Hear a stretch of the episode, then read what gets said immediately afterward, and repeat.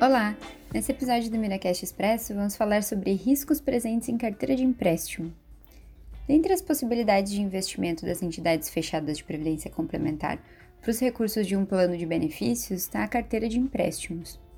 Nessa modalidade, diferente dos demais segmentos de aplicação, a rentabilidade provém dos empréstimos que são concedidos aos próprios participantes. Ou seja, a entidade concede empréstimos aos seus ativos e assistidos a juros capazes de fazer frente à meta atuarial do plano. Os juros da carteira de empréstimo, dessas carteiras de empréstimo próprias das entidades, de forma geral, são muito abaixo dos juros de mercado que o participante teria ao contratar um empréstimo em um banco ou financeira, por exemplo.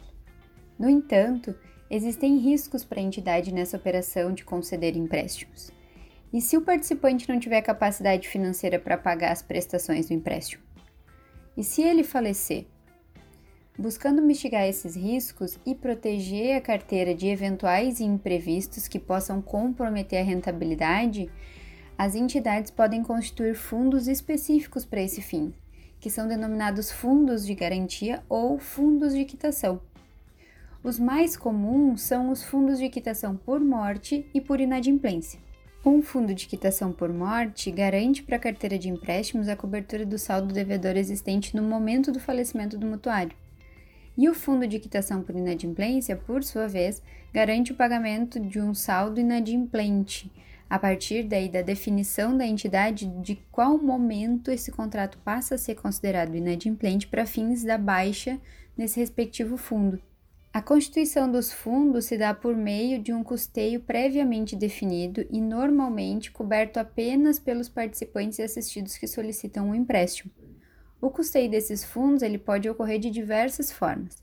Pode ser por taxa recorrente sobre o saldo devedor a cada período, ou por uma taxa única sobre o valor concedido no início do contrato, ou ainda por uma taxa mensal sobre as prestações, entre outras diversas formas. Uma alternativa para a entidade é contratar um seguro que cubra os riscos da carteira com alguma companhia seguradora do mercado. Nesse caso, não seria necessário constituir um fundo de quitação internamente e ainda manteria a cobertura dos riscos presentes na carteira. Caso a entidade opte por gerir esses riscos internamente, o custeio dos fundos de quitação deve ser calculado atuarialmente, conforme cada risco coberto pelos fundos e os limites definidos para a concessão de empréstimo, que normalmente são limites de valores das contribuições já efetuadas para o plano, ou limite de idade do mutuário, entre outros. A apuração do custeio ela será baseada na situação atual da carteira e também na experiência desses empréstimos que são administrados pela entidade. Por conta disso, as taxas do custeio precisam ser revisadas periodicamente em função de possíveis modificações que possam acontecer ao longo do tempo nesse contexto da carteira de empréstimos.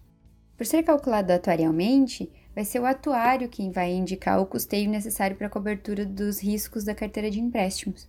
O atuário, ele vai fazer a avaliação dos riscos presentes na carteira, que pode contar inclusive com projeções de desenvolvimento dos fundos de quitação ao longo do tempo, simulações estocásticas do valor em risco e muito mais, né, muitas outras análises. O oferecimento de empréstimos para os participantes é uma forma de incentivar a adesão e a permanência nos planos previdenciários mas deve manter todos os cuidados para que o recurso retorne para o plano, para fins de pagamento dos benefícios que estão previstos no regulamento. Meu nome é Brenda Trajano e esse foi o Miracast Expresso. Até a próxima!